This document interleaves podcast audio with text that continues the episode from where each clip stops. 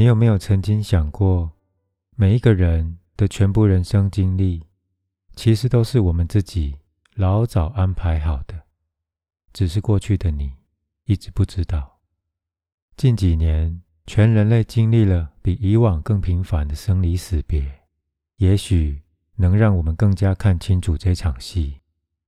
这个宇宙、世界、人间，你我，其实是我们自己亲手造出来的，是你还没有来这个世界就已经安排好的，甚至已经把自己的童年、青年、壮年、中年、老年会遇到的几千百万种人事物，老早就已经规划完整，每一个最微不足道的细节。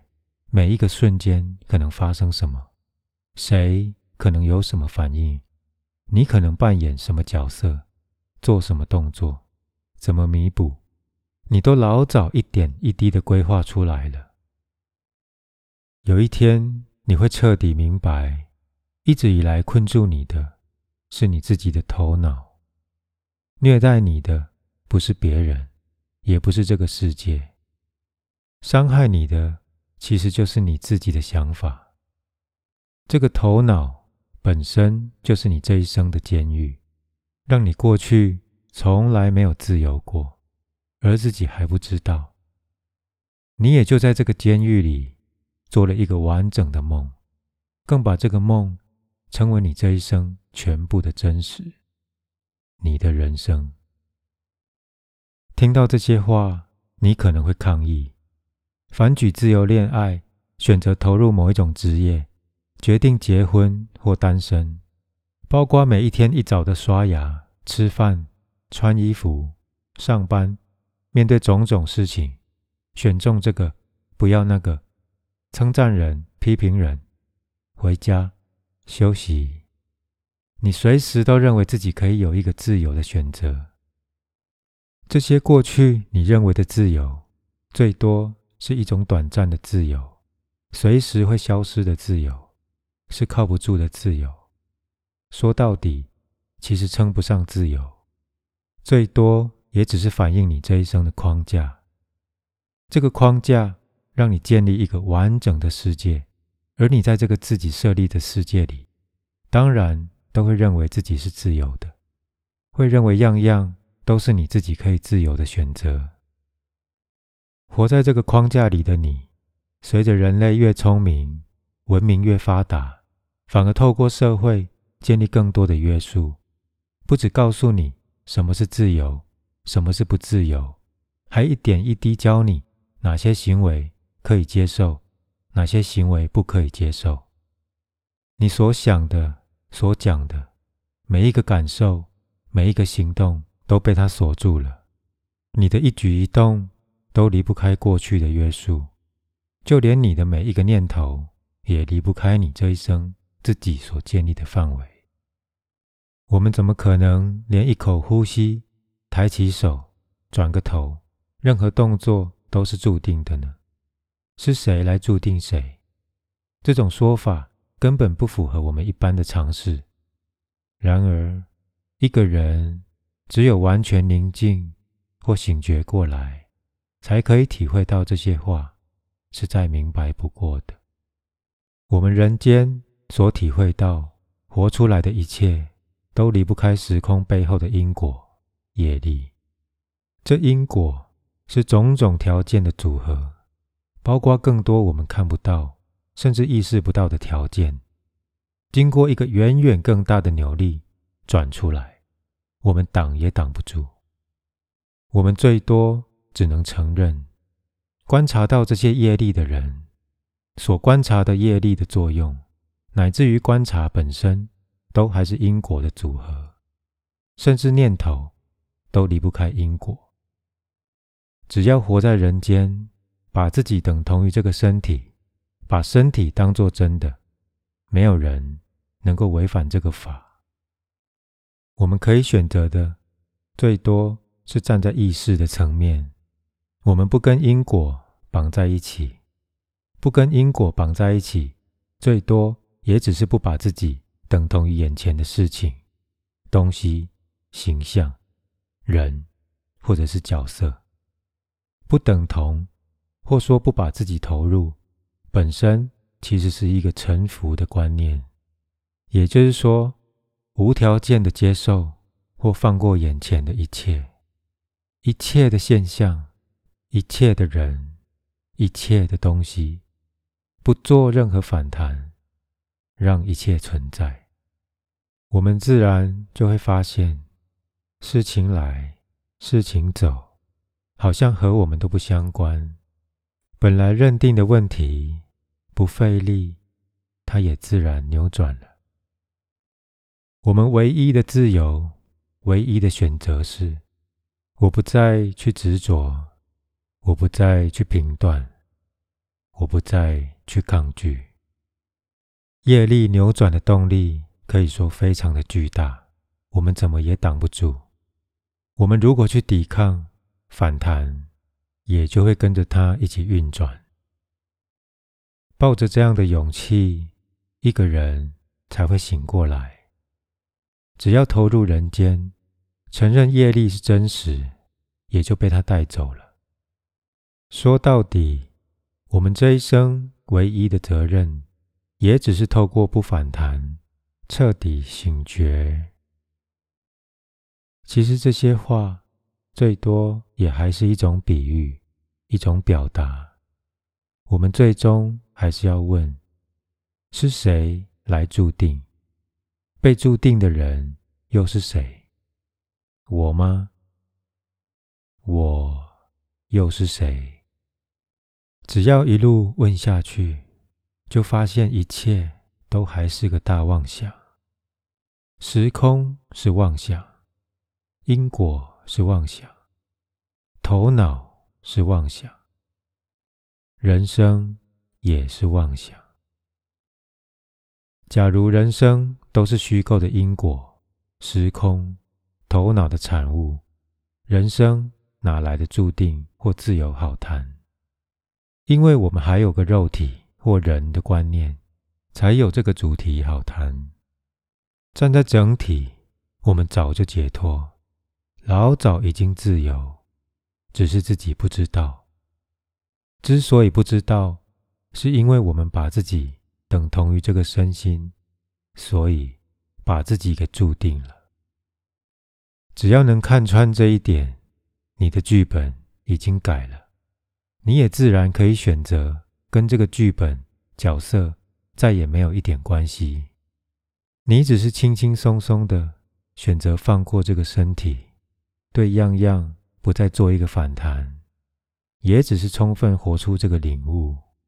肯定眼前的一切都是头脑的产物，而不需要再去做一个反弹。如果还有什么要做，最多是轻轻松松让眼前的一切自己来，自己走，让生命自己展开它自己，拥抱生命全部的潜能，来活出生命的奇迹。你完全明白。接下来的这一生，跟真正的自己再也没有什么关联。这种自由是真正不生不死的。你还没有来到这个世界，就有这种自由；你离开了，还是有这种自由。这种绝对的自由，随时都存在。人类的特质，你的任何特质，跟这种自由。一点都沾不上边。这样子，一个人会突然发现，自由就是自己的本质，从来没有不自由过。我们只是随时落在人间的意识层面，也就突然认为自己不自由，而让人间的自由骗了我们一生。你不会再去辩论有没有这种自由，自然会想。诚恳的探讨这一生，趁自己还有这口气，可不可能体验到这种绝对的自由？就是你这一生可以体会到，但值得探讨的是，这种自由是不是可以让你带得走，甚至你下一生来之前还是可以体会？这才是重点，才是关键。就算你已经亲自发现。这些话是正确的，而你随时都可以活出它。你看着周边的人，心里有数。谁会想到要问这种问题？可能还会认为对自己日常的生活一点都不重要。对大多数的人，这些问题可以说是遥不可及，甚至遥不可及到一个地步，根本不会成为问题。但我相信你能听到这里，这个问题已经变成你这一生追求的重点。你对这个世界的看法，可能已经跟你过去想的完全颠倒。外在是从你内心流出来，从内心制造出来，你也就明白，这一生想找的全部答案，老早就在你心中。而这些感触，很可能你现在没办法跟人分享，就是分享了，又有谁可以理解？可能你已经在体会，这个世界倒不像过去想的那么坚实。你也已经知道，这个你，这个我，都是虚的。可能会问自己，为什么明明是虚的？感觉上还那么真，让你随时都投入它。更想不到的是，就是这个小小的你，在决定你这一生的命。不但可以折磨你，还为你带来那么多的痛苦。不光是你自己受骗了，你往四周看看，全部身边的人也跟着一起被骗、被洗脑，而且受骗的还不止现在这一生。你或许也知道，是有个机制叫做轮回，而跟你想的不一样的是，轮回不只是单向的，从过去往未来前进。透过前面有一集《时间的陷阱》这集的分享，你已经明白，现在、过去、未来都只是头脑的产物，时间并不是线性的，而你也可以进一步的了解到。轮回不一定是往未来前进，也可能是往过去移动。所以，可能你又回到不晓得哪一个年代，也许是史前时代，还在随时躲避野兽；也许是欧洲中世纪的黑暗时代，或是过去无数的战乱年代。你可能被贴上女巫的标签，被钉上十字架，受苦受难，在恐惧、质疑。还有冤屈当中结束这一生，你也可能突然被征兵，中断你平凡的人生，在战场上失去了生命，最后一口气一样是无止境的折磨和痛苦，也就这样子继续活出这还没有了结的能量，而你的意识最多又被流转到别的地方，这样子来来去去。你可能要活上千万次，不过总是有一天你会突然体会到，每个不同活过的人们都是你的化身。没错，你也会是未来每个即将活着的人。任何经验，无论好坏，其实你都活过，好像最多只是在昏迷中再重复一次。然而，重复。再重复，你又能学到什么？你每次所伤害的人，其实都是你自己。你每次的善意举动，也都是对自己的善意。任何人所经历的快乐、悲伤和失落，都曾经被你，或将会被你所经历。你陷入沉思，像是懂了什么 something。但又没办法把它描述清楚。这个 something 不知道是什么的什么，好像在更深的层面。总之，不属于人间。你也不明白。接下来，你可能发现，身体和心的区隔本身是个错觉，自然想去接触现代人所称的气功、太极。瑜伽、苦修来感受到合一，也可能想追求各地的宗教，甚至是神秘的教派。例如佛教徒可能突然投入禅、净土或密宗；回教的苏菲之道，基督教的凯尔特，犹太人投入卡巴拉。不管怎么样，无论着重的是身体的功夫，还是心理的转化，你会发现，最后的目的都是一样的，都是希望从这个人间跳出来，得到解脱，把最高的真实找回来。只是为什么那么难？你用尽一生来追求也还不够，甚至重复多少辈子也不见得找到。总是到了某一天。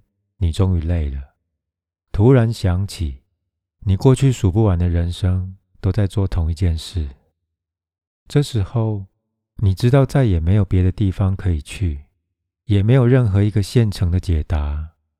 你可能接近彻底的绝望，只能勉强自己向内心回转，对自己勇敢提出这个问题：是谁？还不断的在找真实，是谁对这个人间不满？要消耗数不尽的生命，在调整身体的姿势，调理能量，改变意识的状态，诵经、拜神、祷告，而想得到解脱。你心里明白，这些问题含着一个更深的层面的追寻，这真实的根。是什么呢？一切的根源又是什么？答案在哪里？突然，你只可能有一个答案：我，当然是我，是我在找真实，是我对这个人间不满，是我生生世世在调整身体的姿势。